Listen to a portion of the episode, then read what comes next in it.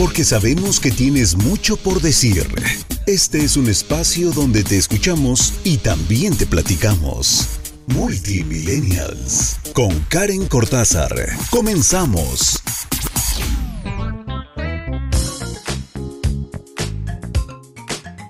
Hola, ¿cómo están? Bienvenidos a Multimillennials, este espacio donde nosotros, los más jóvenes, los que vamos dando nuestros primeros pasos, pues aprendemos, aprendemos y nos equivocamos y preguntamos y hacemos de todo.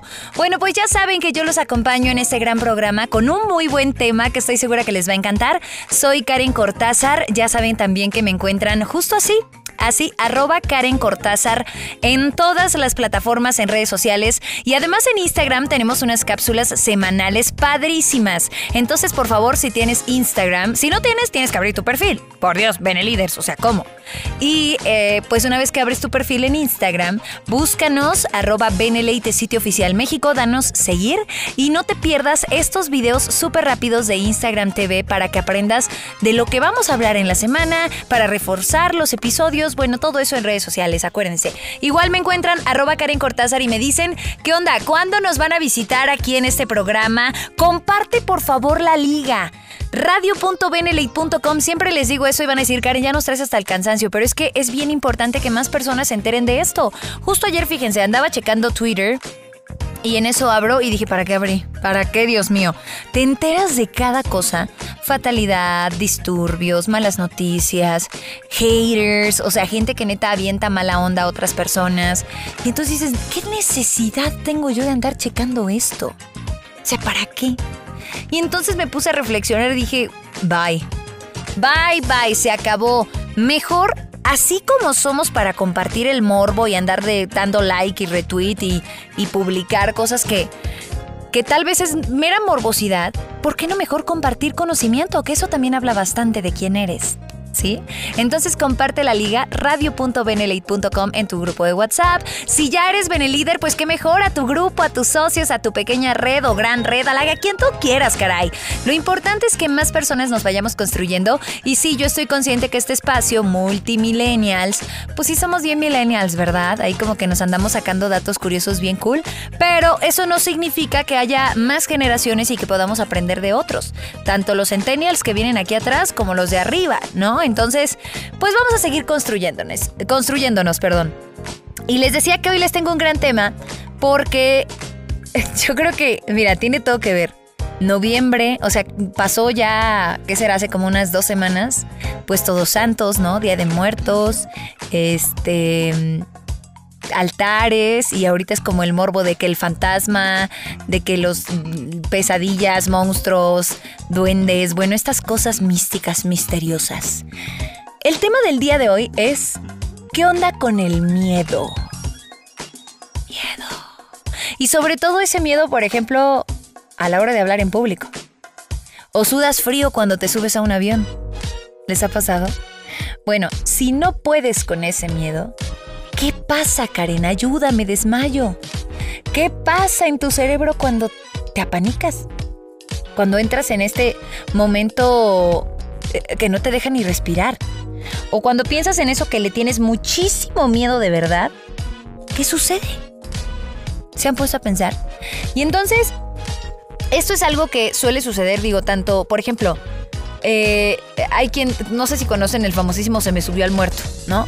Que estás durmiendo y entonces no te puedes mover, ¿no? Y respiras y no puedes ni abrir los ojos y no te puedes mover y hasta que mágicamente, pum, ya puedes. Y hay muchas teorías que si los ovnis, alguien dijo por ahí que si es un muerto, que si el espíritu, que si te tocaron, que si no te tocaron, este, que si lo que quieras, ¿no? Que al final no, que es el cerebro, que tu cuerpo despierta antes que tu cerebro. Bueno, hay una cosa de teorías pero yo creo que es bien padre que ante una situación que te genera tanto estrés, que te hace sudar, que te quita el aliento, que te da miedo con todas las letras, pues es bien importante desmenuzarlo, analizar a qué le tenemos miedo, por qué le tenemos miedo y una vez que ya lo tienes bien claro, pues no quedarte ahí, sino buscar la solución. Por ejemplo, para los que ya forman parte de Benelate, pues ya saben que el hablar en público es indispensable y que te damos las herramientas, no nada más te mandamos a la batalla y así de pues órale, échale ganas, bye, Dios te bendiga. No, te damos herramientas para que, oye, por eso está mejor así, por eso está aquí Multimillennials, por eso tenemos contenido en todas las plataformas, los líderes,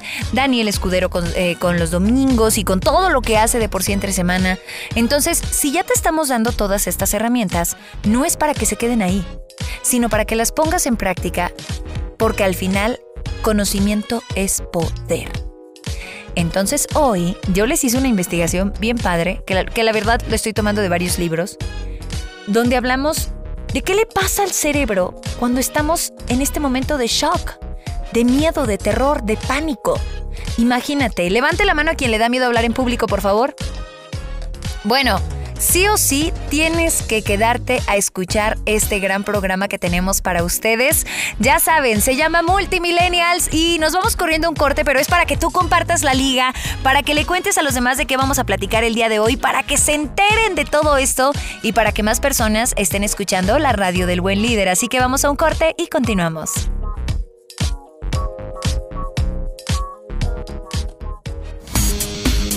Estás escuchando Multimillennials en Benelate Radio. Benelate Radio. Benelate Radio. La radio del buen líder. Regresamos con más para los Multimillennials.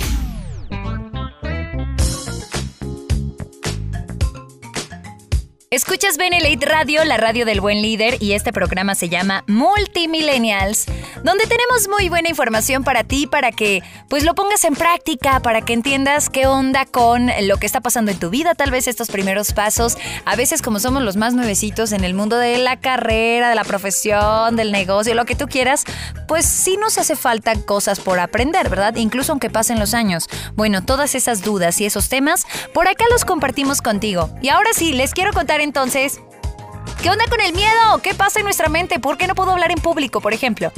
Y vamos a comenzar con un ejemplo. Estás durmiendo y de repente la cama se sacude. Sí, o sea, todo está oscuro, imagínate. Y te despierta el, tu latido, el latido de tu corazón. Y de pronto dices, ¿qué está pasando? Y en lo que descifras que está temblando, o sea, como lo que pasó en septiembre, de un brinco, ya estás en la puerta de la entrada de tu casa y junto a ti está tu perro que también está alterado. ¿Qué hizo que corrieras, incluso cuando a la mitad de ese, ni te diste cuenta cómo llegaste, pero ya cuando llegaste a la puerta dijiste, está temblando? Bueno, eso fue el miedo.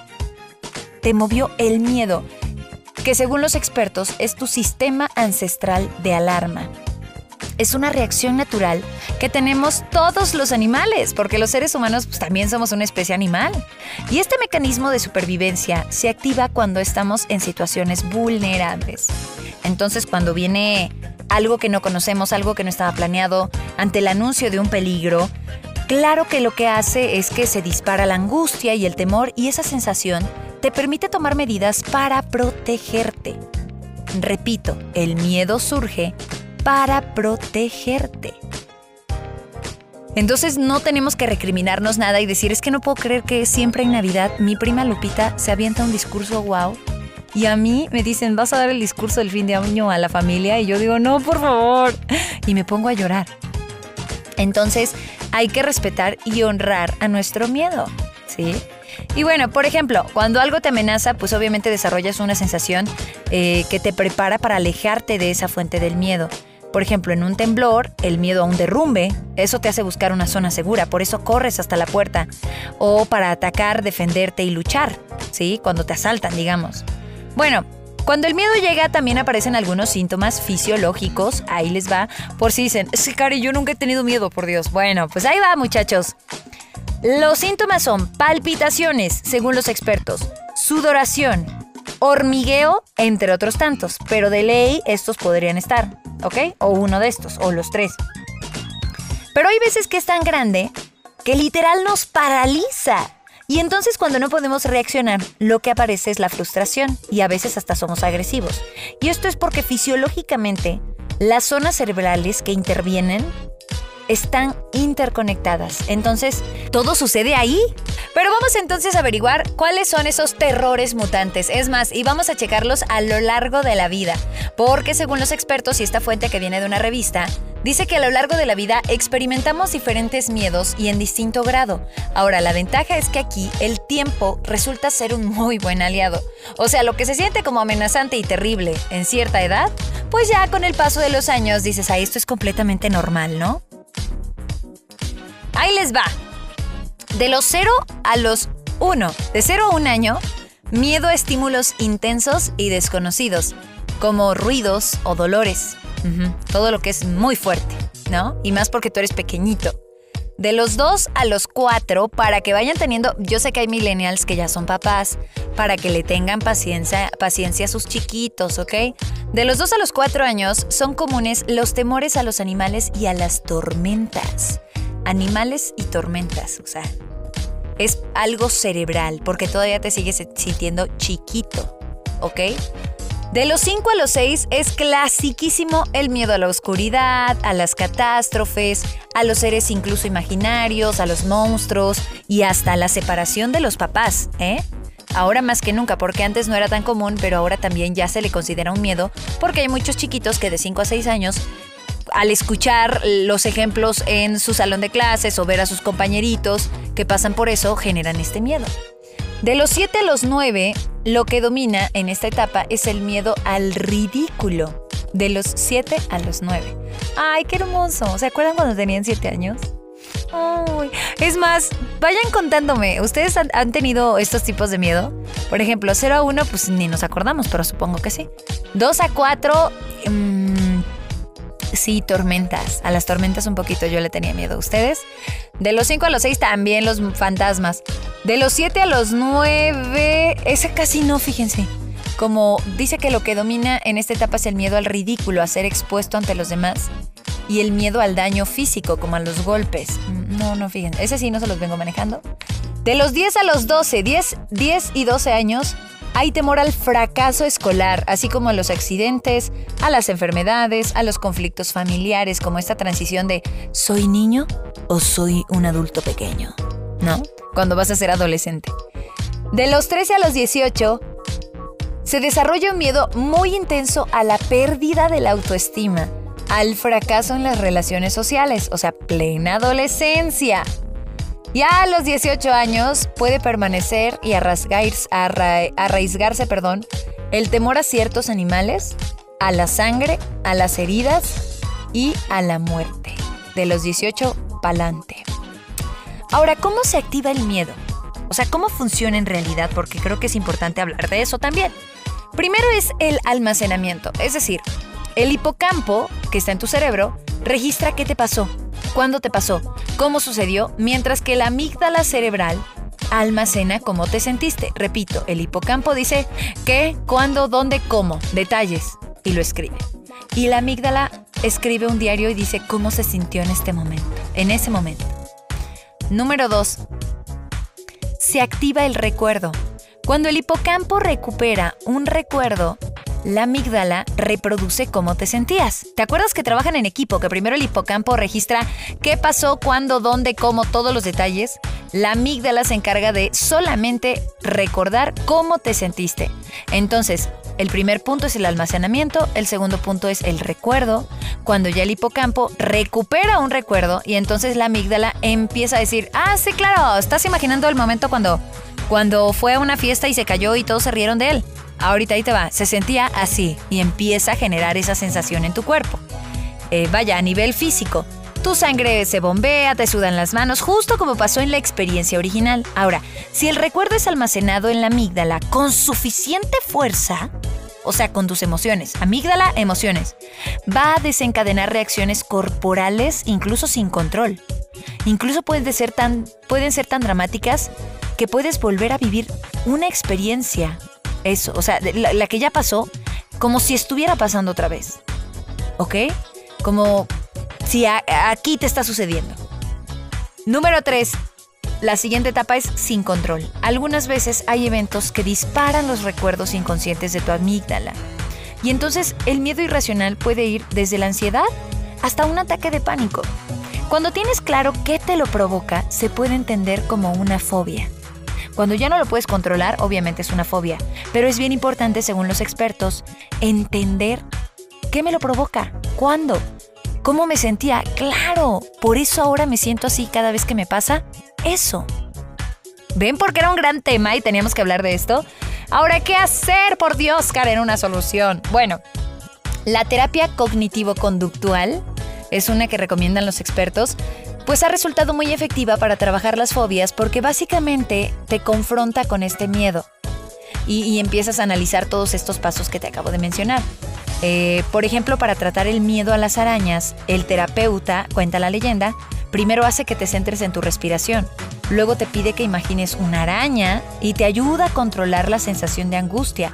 Después hace que te imagines que se te acerca, que la tocas. Por último, te pone junto a una araña real y hace que la toques. Y en cada etapa hace énfasis en la ausencia de consecuencias negativas, porque casi siempre no pasa nada. Y es nuestro cerebro generando toda esta angustia. Y entonces un experto te ayuda con técnicas para controlar esa ansiedad que se está manifestando en ese momento. ¿Ok? Pues la verdad es que está buenísimo todos estos datos. Es de una directora de un laboratorio de neuropsicología y, fisiología de la Facultad de Psicología de la Universidad Autónoma Nacional, de la, Universidad Nacional Autónoma de México. Ella es la directora de este eh, laboratorio en este instituto, en la UNAM. Feggy Ostrowski y pues es muy buena información. Ahora, ¿necesitas un poco más? Vamos a ir a un corte corriendo y regresamos así rapidísimo para la última parte de esta información y es Ok, mucho miedo y todo, pero ¿todo es malo? ¿Neta todo es malo con el miedo? Averígualo más adelante aquí en Multimillennials a través de Benelate Radio, la radio del buen líder.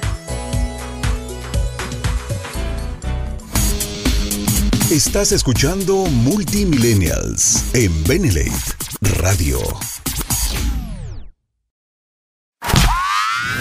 Benelate Radio. Benelate Radio. La radio del buen líder. Regresamos con más para los multimillennials.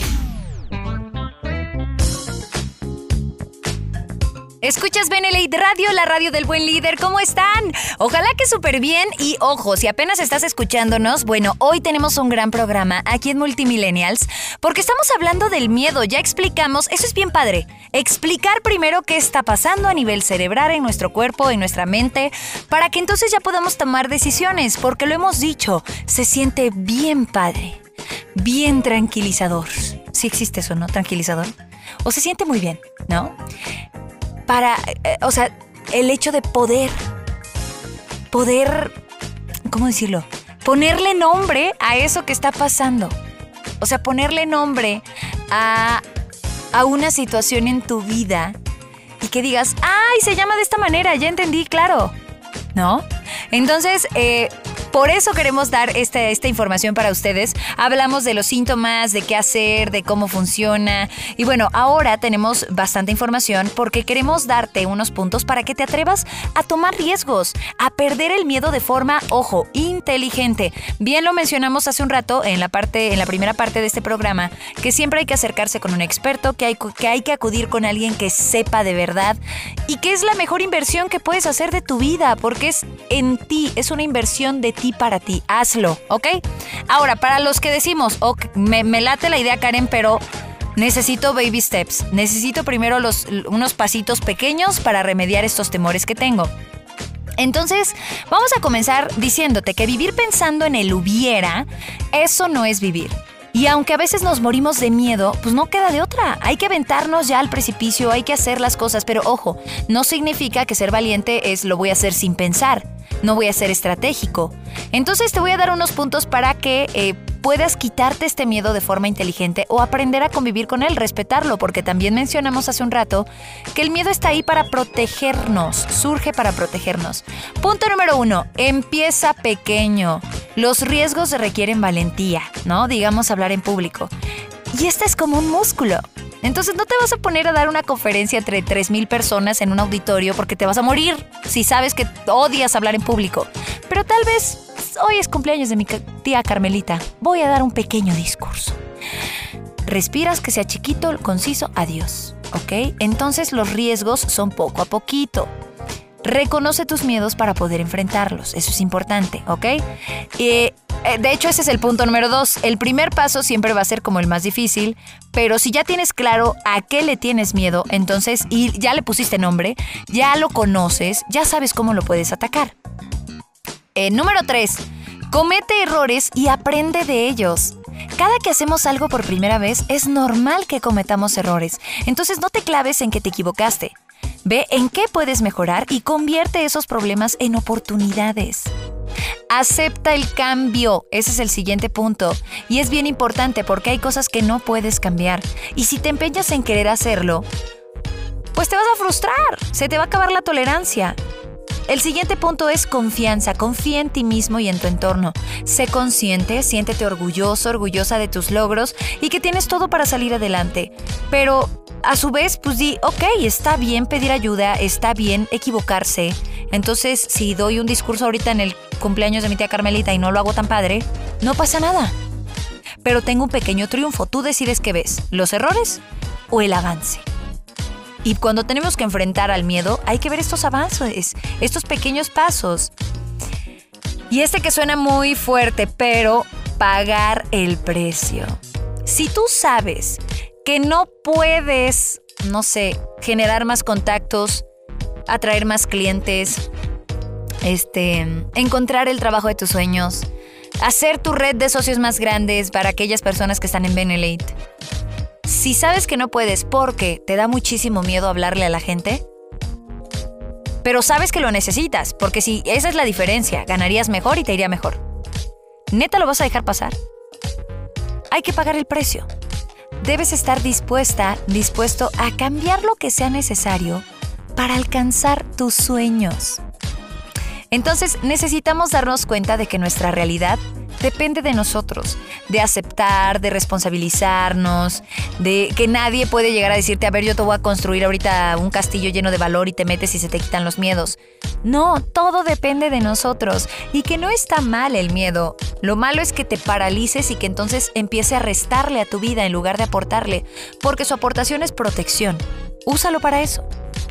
Cuéntenme por favor si les gustó el episodio del día de hoy. La verdad es que siento que estuvo corto, pero conciso, fuerte.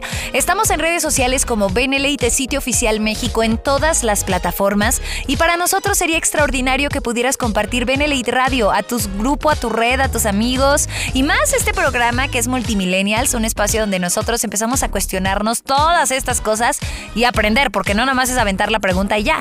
Investigar, dudar, leer, compartir conocimiento. Igual me encuentras en redes sociales, arroba Karen Cortázar, arroba Karen Cortázar, Instagram, Facebook, YouTube, eh, ¿Qué más? Twitter, bueno, todo. Y también estamos por ahí compartiéndote contenido. De verdad, vayan a seguirnos en Instagram, Benelite Sitio Oficial México, porque hay unas historias que hacemos semanales padrísimas, donde a través de Instagram GTV hacemos esta transmisión muy buena, donde te damos tips, aportamos al tema y te contamos todo lo que vamos a hablar cada semana aquí en Multimillennials.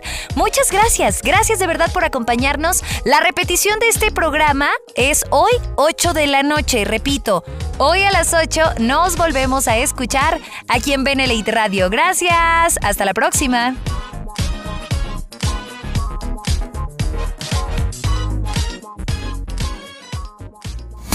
Te esperamos en la próxima emisión de Multimillennials con Karen Cortázar en Benelate Radio, la radio del buen líder.